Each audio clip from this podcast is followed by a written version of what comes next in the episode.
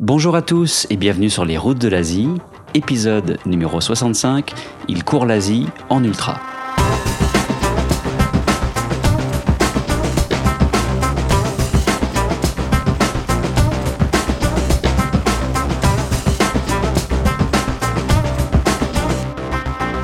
Vous êtes bien sur les routes de l'Asie, le podcast du voyage d'aventure et découverte en Asie.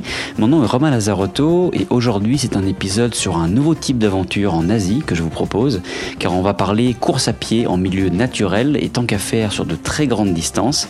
Et pour en parler, je n'ai pas un mais deux invités aujourd'hui avec Véronique Messina d'une part qui enchaîne les courses ultra trail en Asie avec beaucoup de succès et Jean-François Tantin, ancien coureur lui-même qui désormais organise des courses ultra de grande envergure en Asie.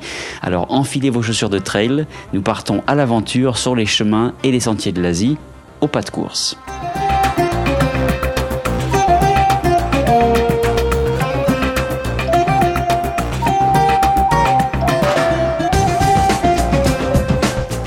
Bonjour Véronique et Jean-François, bienvenue euh, sur les routes de l'Asie. Bonjour. Euh, bonjour euh, Véronique, bonjour euh, Romain. Bah, je suis très content de vous avoir tous les deux sur sur le podcast. Je crois que c'est la première fois que je fais une interview comme ça à trois. Enfin, si j'exclus l'interview de ce couple suisse là qui fait le tour du monde à vélo que j'avais interviewé il y a un certain temps déjà. mais c'est la première fois voilà que j'ai deux personnes dans deux endroits du monde pour une interview, donc ça me fait très plaisir. Et ce qui me fait très plaisir aussi, c'est que on va parler d'un nouveau type d'aventure dans le podcast parce qu'on a déjà parlé de gens qui font des des exploits physiques et sportifs à pied en marchant ou, à vélo, mais jamais en courant. Et ça me fait très plaisir d'aborder le sujet euh, dans le podcast. Et voilà, j'ai deux invités de choix aujourd'hui avec toi Véronique et, toi Jean-François. Alors on se connaît déjà un petit peu dans la vie, euh, voilà pour partager un petit peu les anecdotes. Alors Jean-François, on se connaît surtout euh, via Internet interposé, mais aussi parce qu'on connaît tous les deux Thierry Robinet et puis tu vas en parler je pense plus tard. Et toi Véronique, ben on se connaît encore plus puisque pour la partager un peu nos, nos, vies privées, on, vient du même village en France et, on, nos familles respectives se connaissent très bien aussi. Mais bon, c'est pas du tout pour ça que que tu es dans l'émission mais parce que euh, tu as, comme Jean-François, un parcours euh, assez remarquable dans le monde de la course ultra. Donc, avant de rentrer dans, le vif du sujet, euh, bah, présentez-vous rapidement aux auditeurs qui vous êtes, où vous habitez, et puis qu'est-ce qui vous a emmené dans ce monde des, des, courses de fond. On commence par toi, Véronique. Oui, donc merci de consacrer une émission à l'ultra trail, qui on en entend rare, on en entend rarement parler. Euh, donc, je suis euh, ravie de, de partager mon expérience euh, à cette occasion. donc, moi, je, je suis orthophoniste et je me suis installée au Cambodge en 2012 pour travailler auprès de la population francophone. Et euh, en France, je courais euh, deux fois par semaine après le boulot euh, comme loisir. Et au Cambodge, quand je suis arrivée, je travaillais beaucoup moins et je me suis mise à courir euh, un petit peu euh, tous les jours euh, pour, pour, pour m'occuper. Et j'ai rapidement pris goût. C'était au départ des, une cour, des courses sur route. Il y avait uniquement ça dans le pays, donc des semi-marathons. Et au bout d'un an ou deux, je me suis lassée de, de cette discipline où il faut constamment regarder le chronomètre. Et quand j'ai tapé euh, Trail Cambodge, euh, j'ai trouvé uniquement euh, une course de 220 km. Donc en six jours de Kampong Tom à Siam Reap. Donc je me suis lancée dans l'ultra trail comme ça pour pour pour changer de, du 20 km au 200 km. L'expérience a été difficile, la, marche a été assez haute. Euh, mais euh, ensuite, euh, j'ai vite pris goût à, ces ultra distances qui, permettent de se dépasser et de, de se connaître pleinement. D'accord. Super intéressant. Donc, tu as commencé en plus en Asie et tu vis au Cambodge, tu viens de le dire. Donc, c'est c'est aussi intéressant pour ça. Donc, on va parler bien sûr ensemble de, des différentes courses passées et futures pour toi en Asie. Il y a beaucoup de choses, beaucoup d'actualités. Et alors, toi, maintenant, Jean-François, explique-nous un petit peu ton, ton parcours. Alors euh, moi, donc, euh, je vais bientôt avoir 64 ans, donc je suis un jeune retraité. Donc mon métier, avant, j'étais avocat. Et désormais, pour occuper une retraite active, je suis devenu organisateur de courses aventure. Tout cela parce que je suis un ancien, un peu comme Véronique, un ancien coureur d'ultramarathon C'est-à-dire que moi, j'ai découvert euh, un petit peu par hasard la, course à pied, parce que j'ai d'abord eu, quand j'étais beaucoup plus jeune, donc une carrière de, de rugbyman euh, à un bon niveau dans les, dans les catégories jeunes. Mais euh, aux alentours de 20-25 ans, euh, ma petite carrière rugbystique s'est arrêtée parce que j'ai eu un accident euh, qui à l'époque était un peu rédhibitoire pour jouer à haut niveau, c'est-à-dire la rupture du ligament croisé du genou. Donc, ayant mis un trait sur ma carrière rugbystique, mais étant toujours sportif dans l'âme, j'ai continué à courir pour rester en forme. Et puis ça, c'était en 1983. J'ai un de mes amis qui m'a dit tiens, ben, on pourrait peut-être s'inscrire euh, au marathon de Paris, mais euh, avec comme objectif simplement euh, de faire les 20 premiers kilomètres. Donc on est parti. Et puis moi, au bout de 20 kilomètres, je me suis rendu compte que j'étais pas trop mal. Donc je me suis dit, je vais tenter d'aller jusqu'au bout. Donc j'ai terminé ce premier marathon de Paris en 4 heures. Et en terminant, euh, j'ai eu une sorte d'euphorie, c'est-à-dire que je me suis dit, euh, bah, je suis Alain Mimoun qui vient de terminer euh, le, le, marathon des Jeux Olympiques de Melbourne, et je suis ainsi devenu euh, vraiment accro au marathon. Donc j'ai commencé par enchaîner les marathons au rythme de deux par an, et j'ai progressé assez rapidement jusqu'à atteindre la barre fatidique des moins de 3 heures euh, au marathon de Reims euh, en 1986, euh, où j'ai fait 2h52, qui était un temps assez honorable pour un amateur. Et ensuite, j'ai enchaîné les marathons. Donc, en définitive, j'en ai fait 45, mais j'en ai profité pour les faire dans, dans des villes dans le monde entier, parce que j'avais toujours cet appétit de découvrir le monde. Donc j'ai fait les marathons de New York, de Rio de Janeiro, San Francisco, Buenos Aires et autres. Mais euh, un peu comme Véronique, à partir d'un certain moment, je me suis dit que la course sur route, c'était un peu monotone, qu'il y avait donc un certain nombre euh, qu'on atteignait euh, vite ses limites sur la course sur route. Donc j'ai découvert à ce moment-là qu'il existait des courses aventures. L'aventure, je connaissais déjà un peu puisque j'avais participé à beaucoup de trekking, en particulier euh, en Asie du Sud-Est. Et le fait de faire des courses aventure, c'était un moyen de continuer à découvrir les pays d'une manière un peu sportive. Alors au niveau des trekking, j'en avais effectué euh, un certain nombre donc en Asie, euh, et c'est là où, comme tu le disais tout à l'heure, j'ai connu Thierry Robinet, qui à l'époque était un guide pour Terre d'Aventure. Et avec euh, Thierry, j'ai découvert euh, les volcans de, de Java de, et de Bali. Euh, j'ai découvert également les fleurs de, de Sibéroute. On a même fait le camp de base de l'Everest avec le Kalapata. Alors, ma première course aventure, ça a été en 1991. Et là, j'étais même un peu organisateur, c'est-à-dire que j'ai organisé neuf marathons au Rajasthan, justement. On courait un marathon euh, tous les deux jours.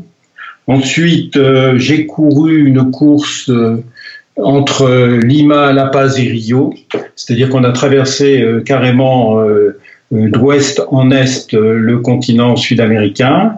J'ai également couru en Guyane la transamazonienne. Et ensuite, j'ai rencontré un être charismatique qui s'appelle Alain Gestin. C'était un peu un pionnier, un pionnier de l'ultra, et euh, c'est ce qui m'a donné un peu goût maintenant à organiser ces courses parce qu'il nous emmenait découvrir les différents déserts du monde, et chaque fois en faisant donc une course non-stop de 333 km, c'est-à-dire que son chiffre fétiche c'était 333, donc on partait en non-stop. J'ai découvert ainsi euh, le désert de Mauritanie, le désert du Tar, justement en Inde où il avait organisé également une course, et le désert blanc en Égypte. Mais le pic de, des courses extrêmes, ça a été pour moi une course qu'avait organisée Alain Gestin en 2004. C'était euh, la traversée du Ténéré entre les salines de Bilma et euh, Agadez, c'est-à-dire qu'on faisait la route du sel la route des caravanes de sel qui vont chercher le, sel à Bilba et qui le ramènent à Agadez. Alors ces caravanes faisaient cette course en 15 jours euh, disons ce trajet en 15 jours. Et Alain Justin nous avait mis dans la tête de le faire en, avec un maximum de, de 8 jours, c'est-à-dire qu'on courait et marchait surtout de jour et de nuit par des températures folles de plus de 55 degrés Celsius. Et là, j'ai eu un véritable choc parce que euh, j'avais l'impression donc de faire vraiment une traversée parce que c'était très long et ça durait. Euh, euh, il y avait une certaine monotonie qui s'installait, mais aussi ça permettait de, de s'évader au niveau spirituel. Donc pour moi, ça a été le grand choc. Donc je vais peut-être m'arrêter là en ce qui concerne la présentation, mais c'est à partir de ce moment-là que je me suis dit, il faudrait un jour que je fasse quelque chose d'un petit peu similaire pour faire partager à d'autres coureurs ces sensations fortes que j'avais connues euh, grâce à, à, cette course dans le Ténéré. D'accord, bah c'est très intéressant, Jean-François. Merci pour cette longue euh, description, mais on voit que tu as une très belle carrière déjà euh, dans les dans les courses ultra. Euh, Véronique, de ton côté, euh, bah, raconte-nous un petit peu. Alors, tu as tu as expliqué qu'au début tu faisais des courses de type marathon ou, ou inférieur, et qu'au bout d'un moment ça a commencé à te à te démanger d'aller d'aller au-delà de ça, pas seulement en distance, mais aussi en termes de sensations et de pas courir que sur de la route avec le chronomètre, comme tu disais. Alors, raconte-nous un petit peu des premiers tes premières courses un peu plus exceptionnelles. Euh, je rappelle que le marathon c'est 42 km 195 et tout ce qui est ultra en fait c'est tout ce qui est au-dessus de cette euh, de cette distance euh, mythique. Bah donc raconte-nous un petit peu ce que tu as ce que tu commencé à faire en Asie et, ailleurs. Donc moi c'était au Cambodge j'avais je courais les courses qui se présentaient donc c'était le semi-marathon de Phnom Penh, le semi-marathon de Siem Reap, le semi-marathon de Sihanoukville et je crois que la, saison était à peu près finie. Donc c'était assez limité en, en choix de course. Euh, donc j'ai même jamais couru de marathon, même euh, même après ça, parce que l'occasion c'est c'est pas présenté. Euh, et euh, donc en 2013, j'ai je suis tombée sur cette opportunité de courir au Cambodge un format d'ultra trail en multi-day, donc en plusieurs étapes, de 220 km en six jours.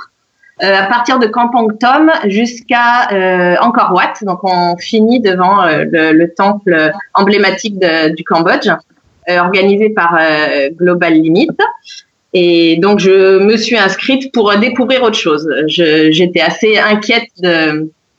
Je me demandais comment on pouvait enchaîner un marathon par jour pendant six jours. Donc j'y suis allée vraiment tranquillement et pour pour découvrir cette cette autre dimension. Euh, c'était euh, assez euh, oui déroutant de devoir enchaîner les kilomètres par cette chaleur parce que même si c'était dans le pays où je résidais et que j'étais habituée à la chaleur, moi quand je cours habituellement, je cours à 5h30 le matin de, de 5h à 7h. Et, et, là, dans des distances plus longues, 40 km par jour, on, on court forcément en pleine chaleur jusqu'à midi.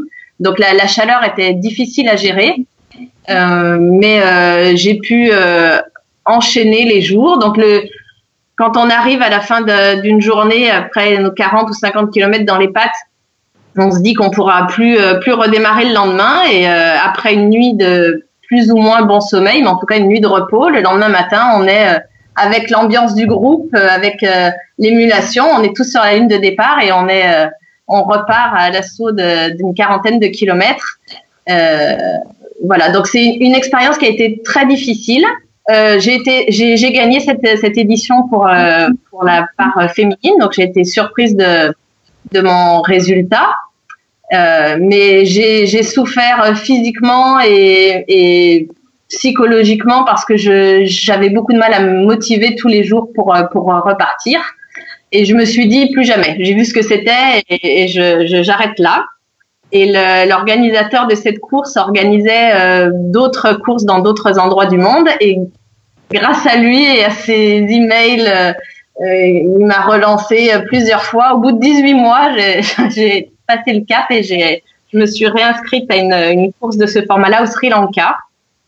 Donc, qui était à peu près le même parcours plat et chaud que le Cambodge donc 220 km en six jours. Et là, j'ai pas du tout vécu la course de la même manière parce que je, je savais à quoi m'attendre. Je pense que j'étais mieux préparée. Et euh, là, j'étais plutôt dans cette euh, cette euphorie. J'ai beaucoup moins subi euh, la chaleur, les kilomètres et et j'ai vécu. j'ai eu l'impression de profiter pleinement de la course. Donc j'ai également gagné cette édition pour pour le du côté des femmes. Et ensuite, j'ai participé à sa troisième course. Donc ça, c'était en 2016, qui était encore un autre domaine. C'était toujours un multi-day sur six jours, mais c'était en montagne puisque c'était au Bhoutan. Donc là, le, ce qui me faisait peur, c'était les 10 000 mètres de dénivelé positif cumulé sur la semaine. Euh, alors que moi, au Cambodge, c'est complètement plat. Je n'ai aucun dénivelé euh, à ma portée. Donc, je, il faut être assez ingénieux pour, euh, pour s'entraîner à des courses de montagne ici. Donc, j'allais gravir les, les marches du stade olympique dès que l'occasion se présentait et je montais les escaliers d'une tour de 34 étages dans la ville, donc plusieurs fois d'affilée euh, en faisant tout petit dans l'ascenseur quand je croisais les, les, les habitants euh, en redescendant. Donc euh, c'était des, des, entraînements assez particuliers, mais euh, voilà, j'ai pu participer à cette course de montagne où là j'ai un peu souffert du froid. la montagne, les dénivelés se sont bien enchaînés. donc j'ai aussi gagné cette édition pour les filles.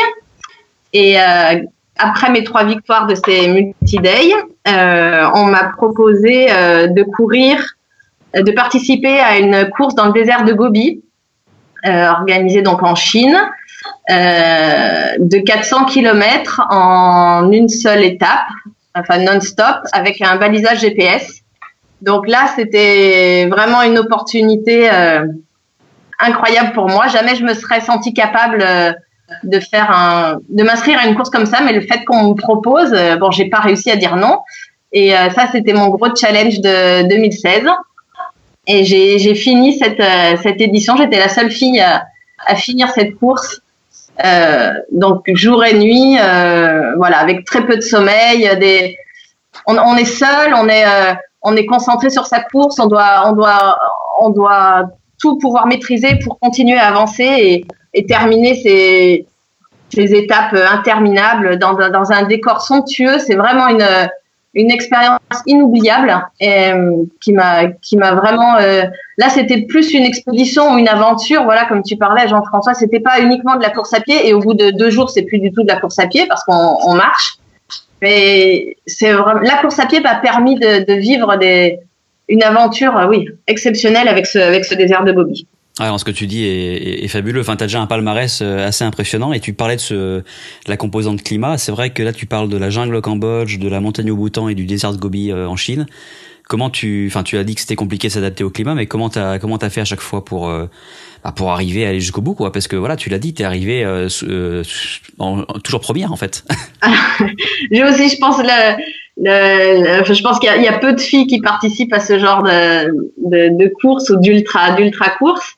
Euh, je pense que tous les organismes sont pas euh, sont pas égaux devant, devant les conditions climatiques. Donc a priori, mon corps réagit bien à la chaleur et je, et je m'entraîne, je m'entraîne tous les jours euh, au chaud. Donc le, il faut que le corps soit habitué à transpirer et que et qu'il puisse aussi, il faut absolument que le corps puisse transpirer et s'hydrater. C'est souvent ce qui coince dans ces courses-là où beaucoup de gens sont malades parce que le corps fait le choix de euh, refroidir et de, et de transpirer et il ne peut plus euh, digérer ou, euh, ou, hydrater et les gens ne peuvent plus continuer s'ils n'ont plus de carburant plus d'hydratation. Moi, c'est vrai que je, mon organisme peut faire les deux, donc je, la chaleur, je le vis plutôt bien. Pour le froid, ben, il suffit de s'habiller, ça me semble plus facile, mais euh, voilà, il faut avoir des, des vêtements euh, adapté. J'ai eu la chance d'avoir été euh, sponsorisée par Red Light pour euh, pour l'Ultra Gobi. Donc là, j'ai découvert voilà du bon matériel léger et de qualité. voilà, je pense que c'est plus facile de s'adapter au froid qu'au chaud. maintenant, j'ai pas une grande expérience du froid. Je vais en avoir une prochainement parce que la, la semaine prochaine, je parcourir euh, sur le lac Baïkal gelé. Donc, on m'annonce moins 25 degrés. Donc, euh, j'aurai encore certainement d'autres choses à, raconter à la fin du mois. C'est sûr. Wow. Bah moi je suis en admiration. Enfin forcément, je pense que beaucoup d'auditeurs qui, qui nous écoutent en ce moment euh, sont aussi en admiration parce que beaucoup de gens courent pour le loisir, hein, des, des, quelques kilomètres. moi je suis allé jusqu'au semi-marathon, donc je suis pas très valeureux par rapport à vous, mais ces distances de dingue dans ces environnements de dingue, il faut quand même le dire, c'est c'est pas des environnements commun, courir dans des déserts, courir dans l'Himalaya ou dans la jungle humide tropicale. Donc bravo pour ça. Toi, je pense Jean-François, tu aussi, bah, tu en as parlé un petit peu, mais tu as déjà aussi, fait des, des, courses dans des environnements et assez extrêmes et, sur des distances assez folles. Qu'est-ce que ça te fait penser tout ça, tout ce qu'a dit Véronique? Ça te rappelle des souvenirs, je pense? Également des souvenirs parce que bon moi aussi euh, j'ai fait euh, des distances extrêmes en particulier comme, comme je l'indiquais le Ténéré c'était 555 km non-stop par des températures le jour de 55 degrés et la nuit de 30 degrés donc c'était assez dur mais ce que, dit, Véronique ne m'étonne pas, euh, eu égard au mental féminin, parce que moi, euh, depuis que j'organise des courses, euh, il y a beaucoup de, coureuses qui, viennent sur, mes courses, et j'ai toujours remarqué que les femmes ont un mental même parfois supérieur aux hommes. Et pour l'anecdote, euh, cette fameuse course à laquelle j'avais participé dans le Ténéré, 555 km, et ben, la course avait été gagnée euh, par une femme avec plus de 10 heures d'avance sur, euh, sur les autres coureurs masculins. Donc, je pense que sur très longue distance, le mental féminin, peut-être la, la, douleur liée à l'enfantement, font qu'elles ont souvent un mental supérieur aux hommes. Donc ça, c'est la petite, petite remarque en ce qui concerne le comportement féminin dans les courses extrêmes. Et là, il y a une véritable même égalité, c'est-à-dire qu'en général sur les courses, on a un classement général, euh, mais les femmes ne sont pas euh, du tout euh, défavorisées puisqu'elles sont tout à fait compétitives une fois qu'on dépasse les distances de 100 km. D'accord. Alors, parlons maintenant aussi euh, bah, de ce que tu as lancé, Jean-François, euh, avec Ultra Run Asia. Donc, tu as déjà fait des courses euh, au Mexique, en l'occurrence. Alors, c'est pas en Asie, on va pas forcément s'étendre longtemps dessus, mais quand même, explique-nous ce que tu as fait là-bas et, la genèse de ce projet qui va nous emmener à la prochaine course à la fin de cette année. Mais commence d'abord par, bah, bah, la genèse de Ultra Run Asia. Alors, c'est suite aux courses aventures auxquelles j'ai participé, donc les émotions fortes que j'avais connues, c'est-à-dire l'effort au milieu de la nature immense, parfois hostile, euh, qui fait tomber euh, les masques, il n'y a plus de barrières, ni sociales, ni psychologiques, eh bien, euh, ça m'a donné envie de faire partager à d'autres ce que j'avais ressenti. Alors, le projet Ultra Renasia est né en 2013 d'une soirée passée à Bali à discuter euh, avec notre ami commun Thierry Robinet. Euh, on se rappelait un petit peu nos différentes aventures euh, quand on était plus jeune, ça fait un peu ancien combattant, et c'est lui qui m'a dit, bah, écoute, on a un petit peu des, euh, des, euh, des, compétences complémentaires. Euh, lui, une grande connaissance logistique de l'Asie du Sud-Est et moi, une certaine connaissance du monde de la course à pied. Ben, donc on s'est dit pourquoi ne pas organiser des aventures hors des sentiers battus? On s'est dit on va peut-être adapter le, la logistique trekking à la course à pied. Alors on a réfléchi. Euh, moi, euh, donc j'ai monté euh, l'association Ultra Run Asia et on a réfléchi à une première destination. Et on s'est dit, on va essayer de taper fort, de faire une course où personne n'a jamais couru, en l'occurrence en Papouasie-Nouvelle-Guinée. Donc on est parti euh, dans la partie indonésienne de la Nouvelle-Guinée pour essayer de euh, trouver un parcours, euh, un parcours non-stop d'environ 200 km. On est allé dans la région de Wamena, euh, on est parti avec des guides locaux. Euh, d'ailleurs, c'était une véritable aventure parce que ces guides locaux euh, étaient en, tenue vraiment primitive, c'est-à-dire en pagne, avec le fameux étui peignin, le Kotéka. Ils portaient nos sacs. Donc, il y avait même des images qui étaient complètement anachroniques, c'est-à-dire voir un, papou à poil avec un sac à dos. Euh, bon, c'était euh, complètement irrationnel et on s'est dit cette aventure peut être peut être euh, exceptionnelle. Mais une fois revenu en France, au moment donc de mettre sur pied le projet, eh bien, on s'est vraiment heurté à des obstacles administratifs d'un je me suis dit, je ne peux pas me lancer dans l'organisation d'une course en Papouasie parce que euh, on va pas s'en sortir sur place. Les autorités risquent de nous demander de l'argent et ça va, ça, ça, va pas le faire. Donc je me suis trouvé au dernier moment être obligé d'une certaine façon de, de revoir ma copie et de trouver une autre destination. Alors c'est à ce moment-là que j'ai eu une opportunité complètement différente parce que euh, il s'avère que mon beau-fils, qui s'appelle Romain Grandjean, habite au Mexique. Et euh, vu les difficultés dont je lui avais parlé, ben, il m'a dit, écoute, euh, moi je connais bien le Mexique, et euh, dans le nord-ouest du Mexique, dans l'état de Chihuahua, il y a des canyons majestueux qui sont quatre fois plus importants que le Grand Canyon des États-Unis. Et il y a un peuple d'Indiens qui vit là-bas, les Indiens Raramuri. Donc je suis parti au Mexique et j'ai découvert cette région euh, qui est exceptionnelle au niveau des canyons. Et vit là-bas euh, ce peuple Raramuri qui sont en fait euh, des héritiers des tribus Apaches qui se sont réfugiés dans ces dans ces canyons et dont le mode de déplacement est la course à pied, puisqu'il n'y a pas de route, il n'y a rien, il n'y a que des sentiers. Donc ils sont un peu devenus euh, des coureurs exceptionnels sans le savoir, c'est-à-dire que c'est un peu Darwin, ils se sont donc adaptés à leur environnement et ils courent pour aller d'un village à un autre. Et ils courent d'une manière exceptionnelle, c'est-à-dire qu'ils sont capables de battre les, les meilleurs euh, trailers euh, modernes. Et il s'est avéré euh, que ce sont un peu des, coureurs mythiques, c'est-à-dire que tous les ultra-trailers, euh, depuis qu'ils ont lu un livre qui s'appelle Born to Run, donc euh, considèrent ces, ces, Indiens comme la référence dans le monde de l'ultra. Alors pendant trois ans, j'ai organisé une course au Mexique qui s'appelait l'Ultra Run Raramuri. C'était une course à travers ces canyons de 190 km avec un dénivelé positif de 10 000 mètres. J'ai fait se confronter des coureurs modernes et ces fameux coureurs indiens. Et chaque fois, à chaque édition, ce sont les coureurs indiens qui euh, ont gagné avec des écarts effarants. Euh, en particulier, euh, sur la dernière course, celui qui a gagné avait plus de 20 heures d'avance sur les, sur les premiers coureurs modernes. Alors après ces trois courses au Mexique, euh, j'ai réussi à fédérer un petit groupe de, de, coureurs aventuriers qui ont participé à chacune de mes éditions.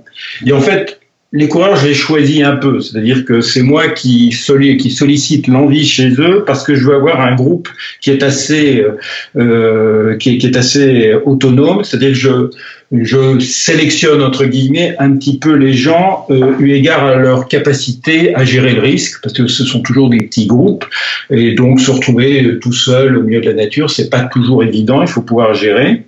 Et euh, ces, ces, ces coureurs que j'ai rencontrés euh, au Mexique et que j'ai réussi à fédérer, ben, ils sont devenus très liés. Et ils, souhaitaient goûter à d'autres aventures parce qu'en général, comme ce sont des gens curieux, ils, ils ne veulent pas refaire chaque fois la même course.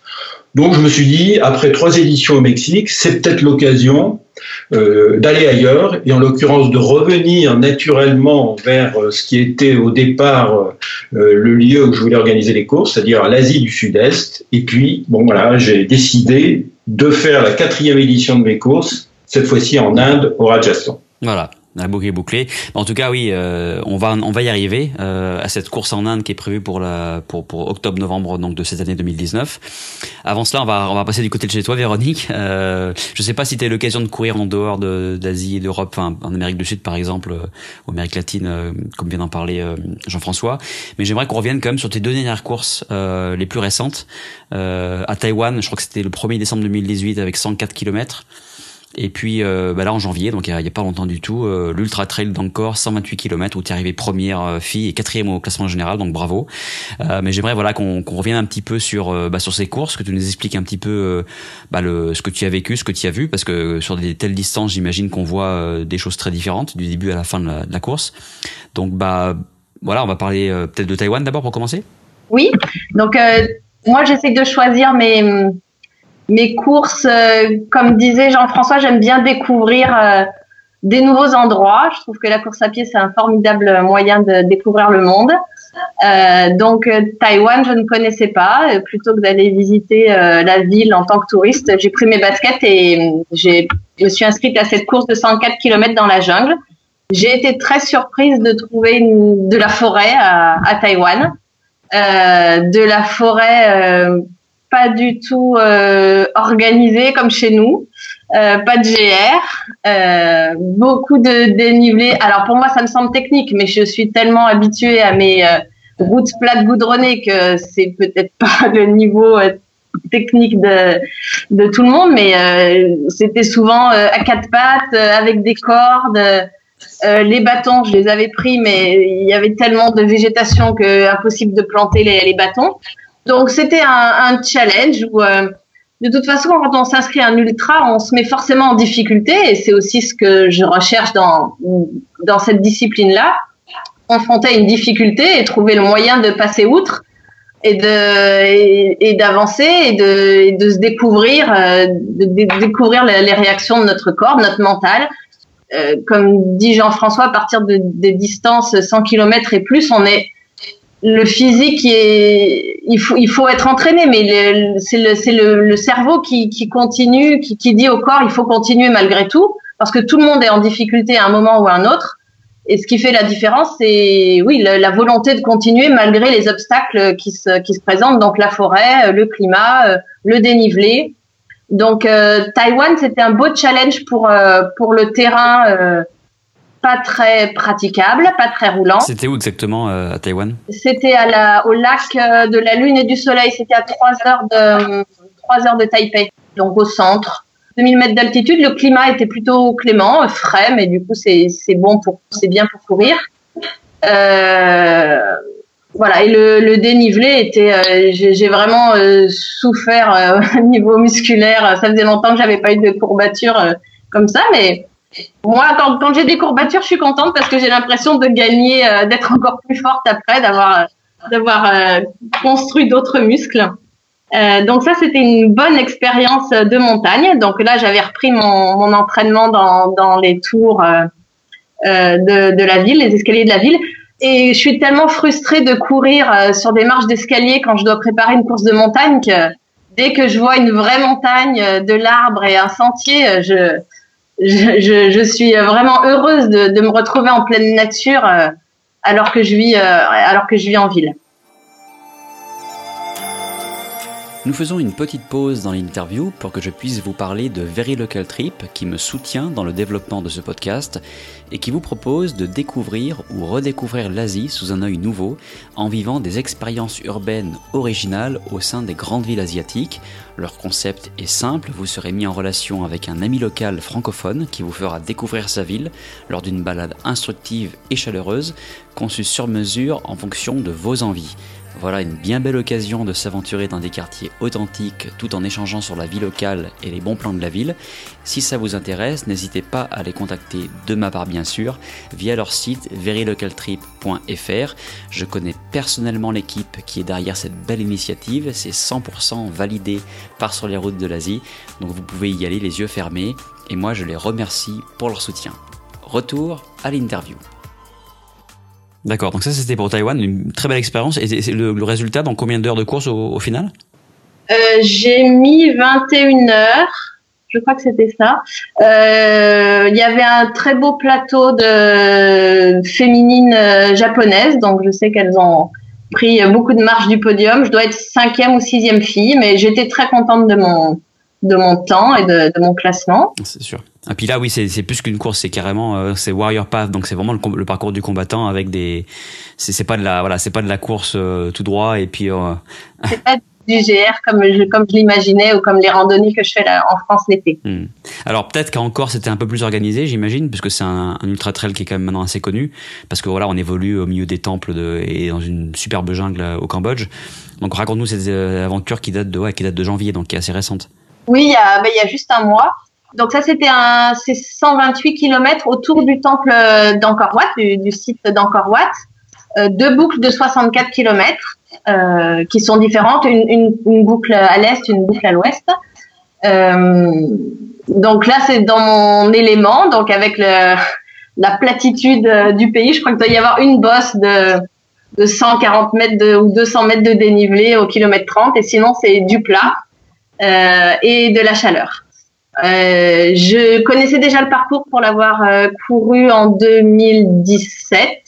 Alors j'avais couru la première édition en 2016 où j'avais abandonné, justement à cause de ce mental qui, euh, au bout de 100 km, en fait au bout de 100 km, j'avais jamais atteint cette distance-là en course et mon cerveau a jugé que c'était suffisant et c'était impossible de de continuer à avancer. Donc, euh, au bout de 100 km, j'ai abandonné, sans blessure, sans rien, mais mon, mon esprit n'était pas, était pas préparé à courir autant et à aller si lentement. C'était la première fois où je marchais sur une course et je, pour moi, c'était un échec.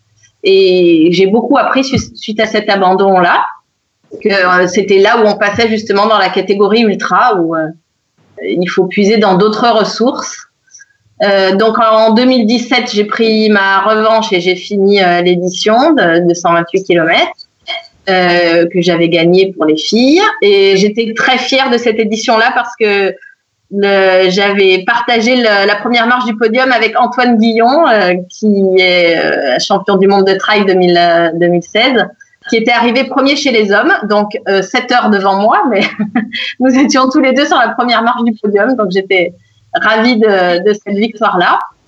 Et euh, donc j'ai remis euh, j'ai remis les baskets pour euh, recourir cette édition euh, cette année parce que parce que c'est sur place, parce que le parcours est vraiment sympa, euh, parce que courir dans la campagne euh, c'est vraiment c'est pas quelque chose qu'on peut faire habituellement. Donc là encadré avec avec des, des points d'eau réguliers, voilà ça permet de de discipliner son, son, corps et son esprit. on sait qu'on part pour 18-20 euh, heures. Euh, on est au milieu des temples, de la forêt, des, des, des, villageois cambodgiens qui nous regardent passer comme des extraterrestres. Parce que le, le sport ici est encore, euh, c'est un loisir. on passe pour des fous. On a, on a, on a rien à y gagner, donc les, les gens ne comprennent pas, mais ils sont là, ils nous regardent, ils nous encouragent. voilà, c'est très c'est très enrichissant. Mais vous êtes des extraterrestres de toute façon. non, mais c'est vrai qu'il il faut, il faut quand même bien dire que c'est des distances incroyables et que vous, voilà, tu l'as, tu l'as dit, mais vous courez 18 heures, 20 heures ou plus, ce qui pour le commun des mortels euh, paraît, paraît impossible. Mais comme tu l'as dit, et j'ai beaucoup aimé ton, voilà, ta description de trouver ses ressources, savoir qu'on peut le faire, euh, parce qu'en fait, bah, j'avais une question qui s'adresse à vous deux, donc euh, peut-être Jean-François, tu vas y répondre en premier. Euh, on trouve où les ressources finalement? Parce que il y a des gens qui commencent la course tout doucement en faisant des 10 km, des 15 km, des 20 km, des marathons, etc. Et qui arrive à ces distances-là, alors que tout le monde aurait dit il y a quelques années, euh, non lui, lui c'est pas un sportif, etc. il y a des parcours comme ça de gens incroyables qui arrivent à, à trouver ces ressources. Et finalement, ma question, c'est est-ce que est-ce que c'est à la portée de tout le monde? Est-ce que tout le monde peut euh, faire ce genre de course? Alors en Asie ou ailleurs, peu importe. Mais est-ce que vous est-ce que vous pensez que c'est quelque chose qui euh, voilà est à la portée de tout le monde? Jean-François. Moi, je pense que c'est à la portée de toute personne en bon état de santé qui veut faire ce type de course. C'est le mental qui guide en quelque sorte les gens. Alors j'ai une petite anecdote qui, qui, concerne un peu ma famille, c'est-à-dire que lorsque j'ai organisé la première course au Mexique, eh bien euh, mon fils qui euh, euh, bon, a participé à la rédaction du, du site puisqu'il est graphiste, et en voyant les photos que je publiais, m'a dit bah, écoute, est-ce que tu penses que je serais capable de faire ce type de course? Moi, sachant qu'il n'était pas foncièrement sportif, si ce n'est qu'il court un peu, qu'il fait de la salle de gym, etc., je lui ai dit euh, a priori, non. Mais euh, il a insisté, il a insisté, euh, il s'est préparé mentalement et en fait, il a réussi en ayant, en n'étant même pas passé par la case semi-marathon, marathon, il a été capable, certes, il a terminé dernier, mais il a été capable au mental de terminer une course de 190 km. Donc tout ça pour dire que je pense que euh, quand le mental euh, est fort, eh bien, euh, on est capable de faire ce type, ce type de distance. Bien sûr, il faut être prudent, il faut beaucoup marcher et peu dormir, mais c'est à la portée de, de, tout le monde. Et je pense qu'on ressort grandi de ce type d'expérience parce que ça peut aider chacun dans la vie, c'est-à-dire qu'on est capable de surmonter des, montagnes, et je pense que moi, c'est ce, qui m'a servi même dans ma vie professionnelle, c'est-à-dire que quand on se trouve confronté à une difficulté euh, professionnelle, eh bien, on se dit, pourquoi pas, j'ai été capable de faire des distances de X kilomètres qui, défient les, les règles de l'entendement. Donc, a priori, quand on veut, on peut. Voilà. Tu es d'accord, Véronique? Oui, pour moi, la, première des choses, c'est il faut aimer courir. Parce que quand je raconte ça à des amis coureurs, ils disent, des amis, ils disent j'aimerais bien, mais le fait de devoir courir tous les matins, euh, ils s'ennuient. Ils me disent moi au bout d'une demi-heure, je m'ennuie. Alors pour moi, c'est un, plaisir d'aller courir euh, une heure, deux heures, trois heures. Euh. et je me suis rendu compte que j'ai pratiquement arrêté les semi-marathons ou les courses de vitesse parce que euh, un entraînement de vitesse sur stade, je, ça me plaît pas. Je trouve ça très ingrat. On perd 30 secondes, on n'est pas content. On, pour moi, ça me fait mal. Alors que courir deux heures ou trois heures, euh, je suis toujours contente. C'est quelque chose qui me, qui me fait du bien de courir tous les jours. Et après, pour moi, la course, le voyage, c'est ma récompense de, de mes heures d'entraînement. Mais quand je prépare des grandes courses, voilà, je peux passer 15 à 20 heures de sport dans la semaine. Si, euh, si on n'est pas capable de supporter ça ou d'avoir un emploi du temps, je me demande comment font les gens qui ont un, un travail à temps complet pour euh, pour préparer des courses comme ça. Mais moi, j'ai la j'ai la chance d'avoir un travail à mi-temps, d'avoir beaucoup de temps de récupération et d'avoir du temps pour, pour m'entraîner comme je le veux. Euh, voilà, la, la, la course, c'est pas le plus dur en fait. Le plus dur, c'est vraiment les heures d'entraînement où, plus on souffre et moins on souffrira le, le, jour de la course. Pour moi, la course, c'est un cadeau, une récompense. Hmm. D'accord. Et ouais, puis la, la notion plaisir que tu as dit, c'est très important. Effectivement, il faut aimer courir malgré tout. Euh, faut pas non plus se, se faire du mal. Hein. Il faut quand même avoir un minimum de de voilà de, de plaisir à, à l'effort. Euh, on va arriver maintenant donc à, la, à, ce qui arrive dans le futur. Euh, donc on va parler de l'ultra run qui arrive au Rajasthan en 2019, donc euh, plus tard cette année, avec euh, avec toi Jean-François donc sur dans le cadre de Ultra Run Asia. Et à l'heure où on fait cet enregistrement, il faut préciser tout de suite euh, pour le dire aux auditeurs qui pourraient être tentés par par cette folle aventure qu'il reste des places. Voilà, il reste des places et, et tu vas nous expliquer maintenant bah, qu'est-ce qui va se passer en octobre-novembre au Rajasthan. Oui, alors c'est euh, une course aventure qui va faire 250 km avec un dénivelé positif de 5000 mètres. Donc euh, une course non-stop à, euh, parcourir en, courant et en marchant avec un temps maximum de 108 heures c'est-à-dire que les coureurs donc, vont cheminer de jour et de nuit euh, en semi-autonomie. Alors quand je parle en semi-autonomie, c'est-à-dire que chaque coureur euh, portera euh, bon, son matériel, mais son matériel c'est simplement euh, des vêtements euh, pour la nuit parce qu'il fait un peu plus, plus froid la nuit, mais également euh, je, leur, je les oblige à, prendre 100, euh, 1800 calories, c'est-à-dire euh, des, produits lyophilisés, euh, sachant qu'il y aura quand même des checkpoints tous les 25 km, d'une part pour le, le pointage des, des, coureurs et également pour le ravitaillement en eau et en nourriture d'appoint. La nourriture d'appoint, ça sera euh, quelques soupes lyophilisées en complément euh, des rations euh, de survie qu'ils auront. Alors, pourquoi est-ce que je fais une semi-autonomie? C'est parce que je souhaite que chaque coureur ait une certaine liberté, c'est-à-dire de pouvoir s'arrêter où ils veulent, même éventuellement entre deux CP, et qu'ils aient quand même quelque chose pour se ravitailler et pour se couvrir selon l'endroit où ils se trouvent. Alors ça veut dire que chaque coureur va être maître de son temps euh, tout au long de son cheminement et décidera de dormir dans n'importe quel CP. Parce que l'objectif de, de, cette course, c'est que euh, chacun vise son aventure et considère la course comme un petit peu une traversée euh, d'un océan. Parce que je considère que les sensations sont décuplées sur une course non-stop parce qu'on reste dans sa bulle pendant le temps de la course. Alors, il y a beaucoup d'ultras, euh, comme le disait Véronique, qui sont des courses à distance où tout le monde se retrouve le soir. Alors certes, c'est très convivial, mais moi je considère qu'il y a une cassure dans cette aventure. Donc je préfère que les gens partent en non-stop. Là, en l'occurrence, 108 heures, c'est 4 jours et demi maximum, c'est-à-dire que les gens, euh, les coureurs seront amenés à faire, euh, pour les plus lents, à peu près 55 km par 24 heures.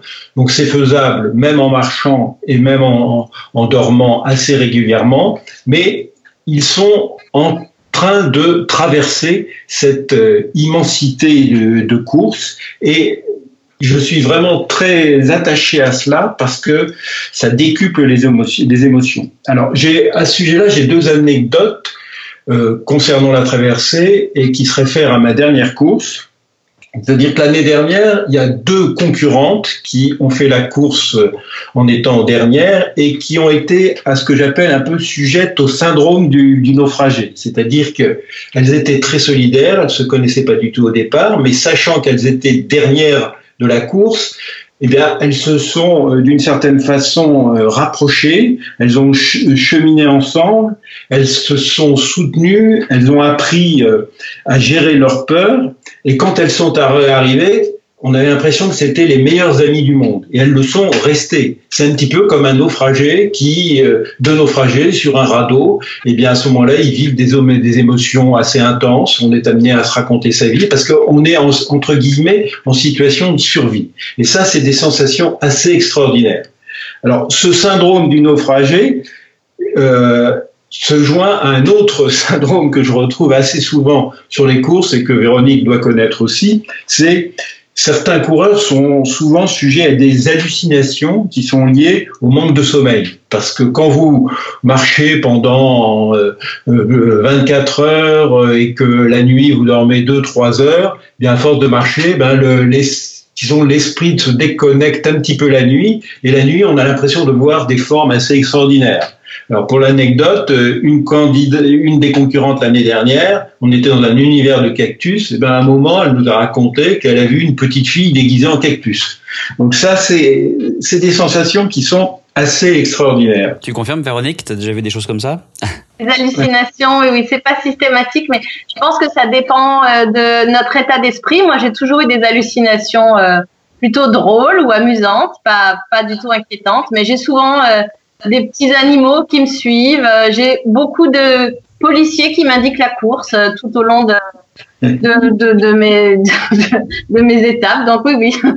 Mais j'étais tenté de demander, il n'y a pas des vrais animaux qui te suivent aussi? Parce que vous, là, on parle de Rajasthan, tu on parlait de, de Cambodge tout à l'heure, on est quand même dans la jungle, dans le désert, etc. Il n'y a pas non plus des vrais animaux qui vous suivent parfois? Ah, j'ai vu quelques serpents. Non, non. Les chiens. Au Cambodge, c'est les chiens. Ils sont assez pénibles, mais non, sinon. Non, parce qu'il faut savoir que bon, bah, les animaux, euh, on les dérange euh, et quand on fait du bruit euh, en marchant ou en courant ou même la nuit avec les, lumières des, lampes frontales, ça leur fait plus peur qu'autre chose. Donc le risque animalier, bon, est vraiment très minime et ça c'est pas quelque chose. Donc il faut il faut le connaître, mais bon, c'est sûr que même quand on se promène dans la campagne française, il y a des serpents sur les sentiers. Donc il faut pas, voilà, il faut pas partir dans une optique craintive euh, simplement parce qu'il y a des réflexes à faire. Par exemple, quand on s'arrête et qu'on s'assoit sur un, rocher, il faut regarder où on s'assoit. Quand on dort la nuit et qu'on a laissé ses chaussures, au moment où il faut les remettre le lendemain matin, il faut les, il faut regarder qu'il n'y a pas une bête qui, a dormi dans la chaleur de la chaussure. Mais ce sont donc des règles que tout bon randonneur euh, doit prendre, même sur des sentiers euh, de France. Hein.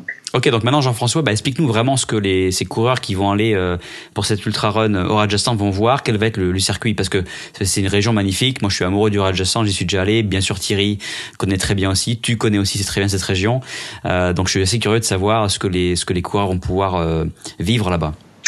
Oui, alors donc on va partir d'Udaipur, on va aller à Ganerao. Ganerao, ça va être le, le camp de base. Alors j'ai privatisé le palais de Maharaja de Ganerao, qui est un vieux palais euh, au charme suranné, tenu encore par la, famille euh, des Maharajas, c'est la famille de Shakti Singh. Et euh, ce, palais, que tu connais peut-être, est assez extraordinaire. Donc il y a un certain nombre donc, de couchages, 32 couchages, et à côté, à 4 km, il y a le lodge, c'est le Ganerao Jungle Lodge, il y a une autre capacité de couchage. Donc moi, je vais privatiser ces deux endroits parce que euh, c'est assez sympathique donc d'avoir le même lieu de départ et le même lieu d'arrivée. Alors en ce qui concerne le parcours, le parcours, on l'a déjà tracé euh, parce que j'ai fait un, premier repérage au mois de novembre. Donc c'est un parcours qui va être quasiment hors piste, c'est-à-dire à 90%. Il va, on va le tracer, on est en train de le tracer avec des points GPS et ça va traverser les montagnes du Méouar et la chaîne des Araouali qui constitue une succession de montées et de descentes bien cassantes. Donc c'est là où on va trouver le dénivelé de, de 5000 mètres.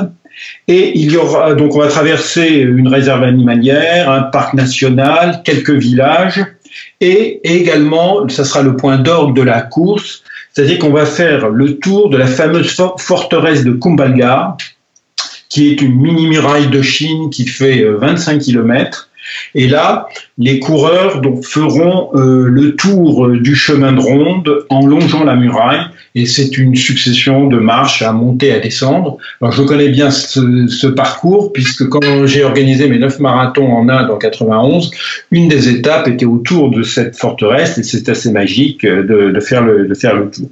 On va faire aussi participer les villageois à cette course. C'est-à-dire que le, le Maharaja de, de Rao a déjà prévu de, que les différents checkpoints soient tenus, installés et gérés par les villageois. Donc c'est une manière de faire participer les villageois à la course. Donc euh, ils conduiront également les véhicules d'assistance tout en sachant qu'on aura aussi, ça c'est pour la sécurité, une équipe médicale qui rayonnera sur toute la course. Parce que même si euh, les coureurs qui participent à ces courses sont des gens euh, très entraînés et qui se connaissent bien, bon, euh, il faut prévoir éventuellement un incident et donc on aura même une ambulance qui pourra, si jamais quelqu'un bon, a un problème grave, être ramené très rapidement sur les, hôpitaux d'Udaipur. Alors cette course, euh, il y aura donc à l'arrivée quelque chose d'assez extraordinaire parce qu'après 250 km, les coureurs euh, arriveront donc dans ce fameux palais de Ganerao et le palais de Ganerao, il est au milieu du village. Donc je pense qu'il y aura au gré des arrivées, des arrivées quelque chose d'assez fantastique parce que après 250 km, après avoir vécu des choses un petit peu euh, difficiles, se retrouver euh, dans un euh, dans un village, courir dans les ruelles, être entouré par la population locale, je pense que ça sera quelque chose d'assez extraordinaire. En ce qui concerne l'environnement de la course, puisqu'on est quand même dans un pays qui est assez exceptionnel et qui mérite d'être vu, j'ai prévu avant la course deux jours à Udaipur pour se mettre dans l'ambiance. Et euh, bon, Udaipur, c'est une ville extraordinaire. On l'appelle la Venise de l'Orient avec euh, le lac Pichola et, et c'est quelque chose d'assez extraordinaire. Donc ça permettra donc aux coureurs de se mettre dans l'ambiance. Et à la fin de la course, euh, après euh, notre séjour à Ganerao, euh, on rapatriera les coureurs sur Jodhpur. Jodhpur, c'est une autre ville assez extraordinaire, c'est la, ville bleue, avec la, forteresse de Merangar. Donc là, aussi les coureurs pourront avoir un aperçu de, ce que voient les touristes habituels. Mais eux, ils auront eu le plus, c'est-à-dire de pouvoir se trouver au milieu de la nature euh, qui est également vierge, mais il serait dommage de ne pas profiter aussi de ce que procure cette euh, riche région du Rajasthan.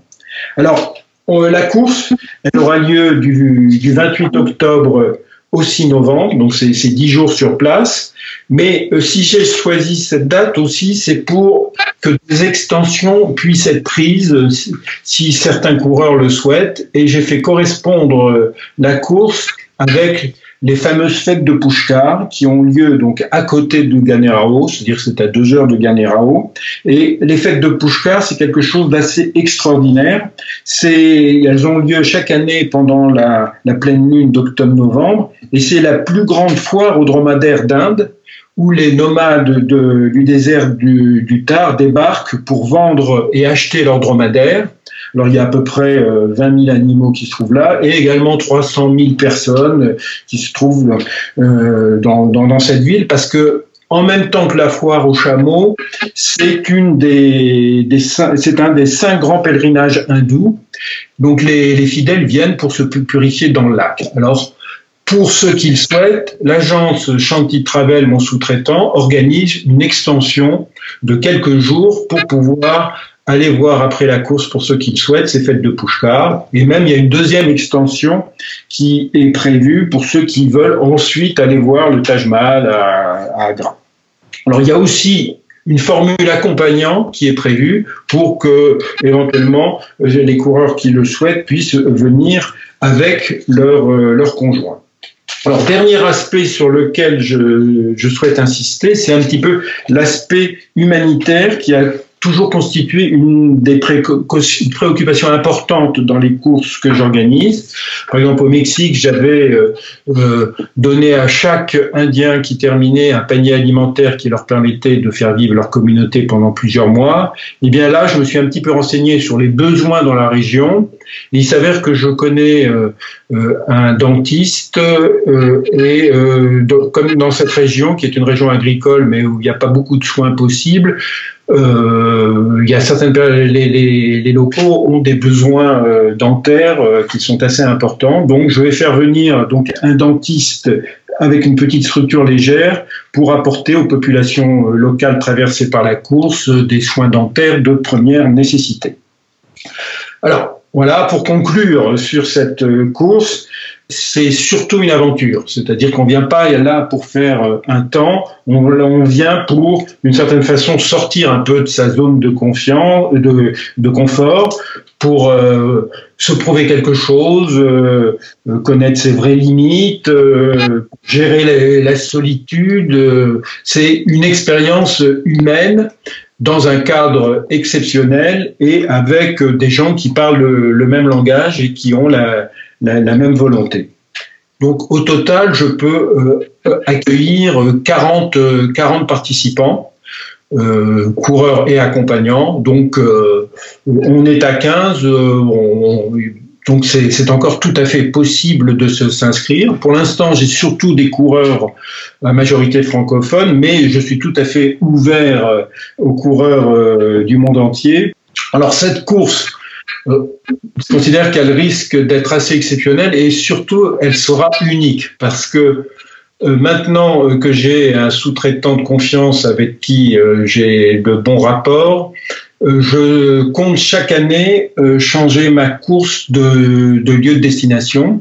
C'est-à-dire cette année, donc ça sera en Inde. L'année prochaine, j'ai une petite idée, mais bien sûr, pour l'instant, ça reste secret et j'en parlerai aux participants euh, une fois que la course sera terminée. Mais chaque année, ça sera dans un pays différent. Donc, si euh, on veut découvrir l'Inde d'une manière sportive et un peu originale, c'est cette année.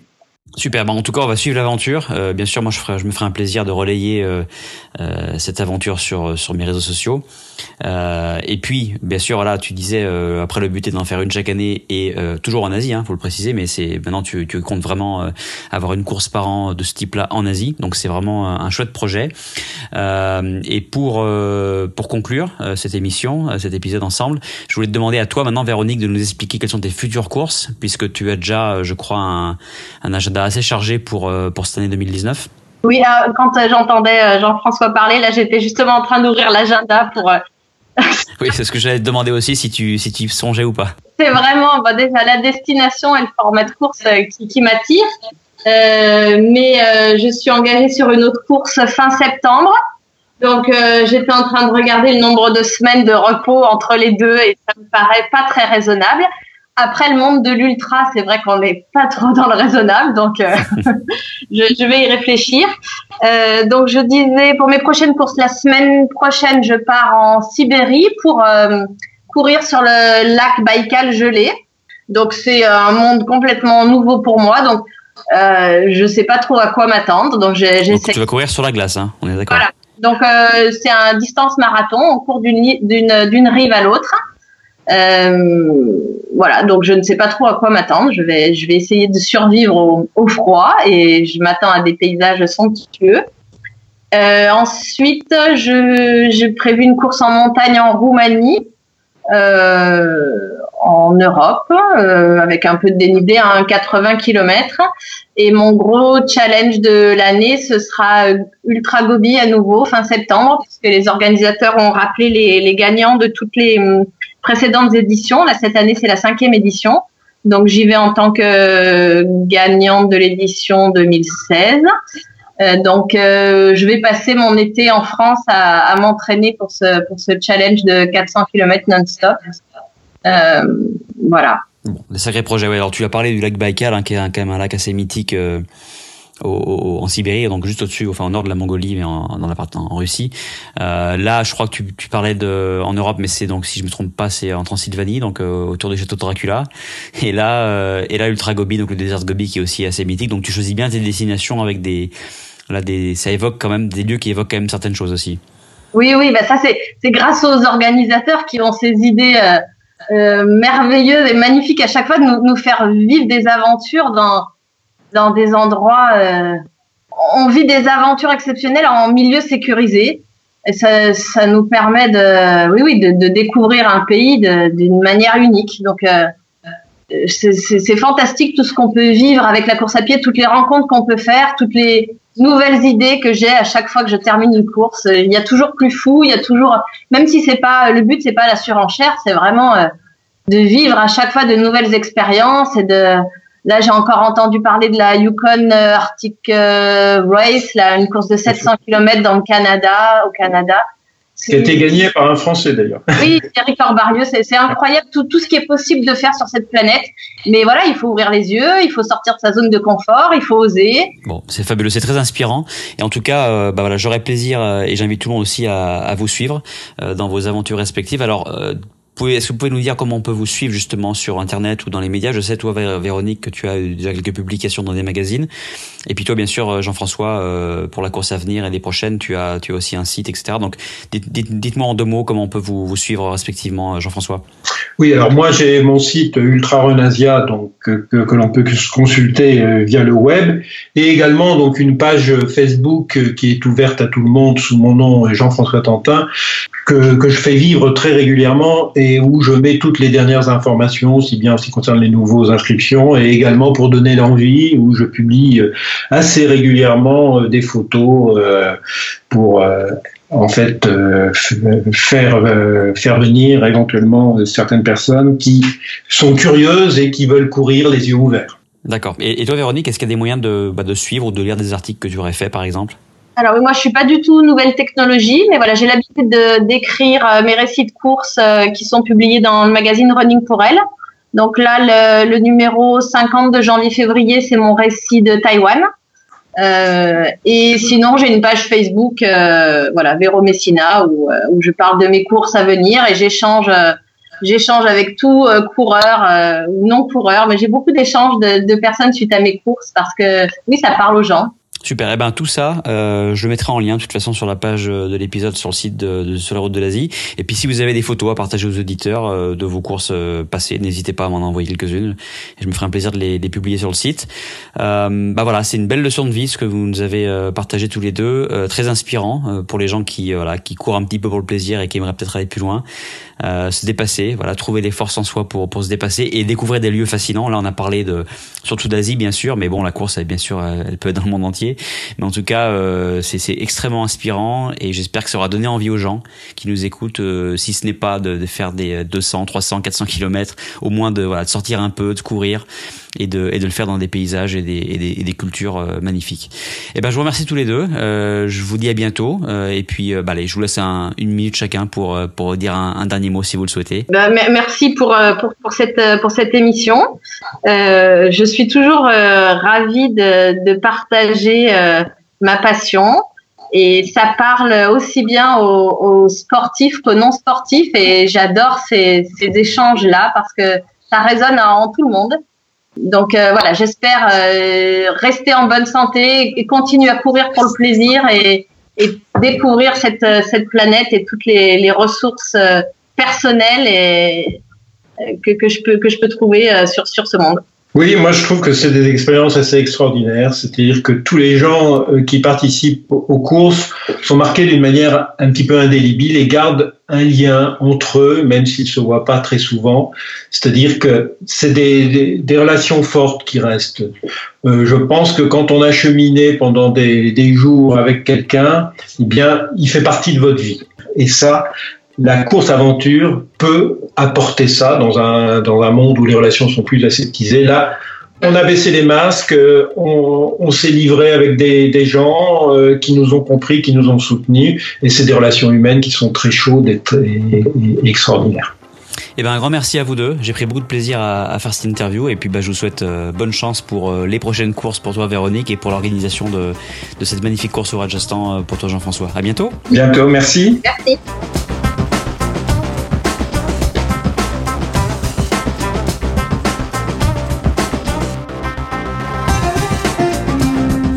Nous voilà au bout de cette interview avec mes deux invités, Véronique et Jean-François, que je remercie beaucoup d'avoir participé à l'émission. J'espère que ce nouveau type d'aventure vous aura plu et inspiré, que vous soyez coureur ou non d'ailleurs. Je pense que chacun a à apprendre de ce genre d'exploit.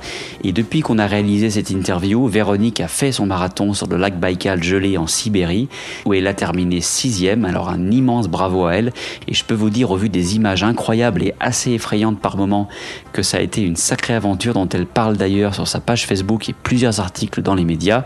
On la retrouve même dans un article du New York Times, c'est dire. Tous les liens sont à retrouver sur la page de cet épisode, sur lesroutesdelasie.com slash 65. Et idem pour Jean-François avec tous les détails du prochain Ultra Run Asia au Rajasthan à l'automne prochain, qui sont à retrouver sur cette même page. Il reste encore quelques places, donc si cette folle aventure vous tente ou pourrait tenter euh, l'un de vos proches, pourquoi pas, n'hésitez surtout pas à partager la page. Et de mon côté, je me ferai un plaisir bien sûr de suivre et de relayer euh, les aventures de Véronique et Jean-François. Ce qui me ferait très plaisir aussi, c'est que vous preniez deux petites minutes de votre temps pour me laisser un commentaire et une note sur la page iTunes du podcast. J'en parle toujours à la fin de chaque épisode, mais c'est vraiment l'un des meilleurs moyens de faire découvrir le podcast à d'autres personnes. Aujourd'hui, j'aimerais citer Alonce 182 qui a mis 5 étoiles en disant top, super podcast, je recommande vivement. Cela m'a confirmé mon envie d'aller visiter Luang Prabang au Laos. Fin du commentaire, eh ben écoute, euh, d'abord merci à toi d'avoir pris le temps de me faire ce petit retour. Le Laos, c'est vrai que c'est un très beau pays et je sais que le double épisode que j'avais fait sur Luang Prabang avec euh, Francis Angelman a eu pas mal de succès, à la hauteur, je dirais, de ce lieu magnifique. Et puis vous le savez aussi, euh, si vous aimez ce que je fais, vous pouvez me soutenir en contribuant à ma campagne de financement participatif sur Tipeee. Chaque petit soutien compte et m'aide à développer le podcast, même à partir d'un petit euro par épisode. Vous pouvez cliquer sur le lien en description ou aller sur mon site, sur lesroutesdelasie.com, pour faire cette démarche et un grand merci si vous l'avez déjà fait ou allez le faire prochainement. Voilà qui clôture ce 65e épisode. Je voudrais vous remercier pour votre fidélité depuis bientôt 6 ans que je réalise ce podcast. Il y a encore tellement de choses à faire que je pense qu'on n'est pas au bout de nos découvertes. Et moi, je vous donne rendez-vous comme d'habitude pour le prochain épisode. Merci pour votre écoute et excellent voyage en Asie.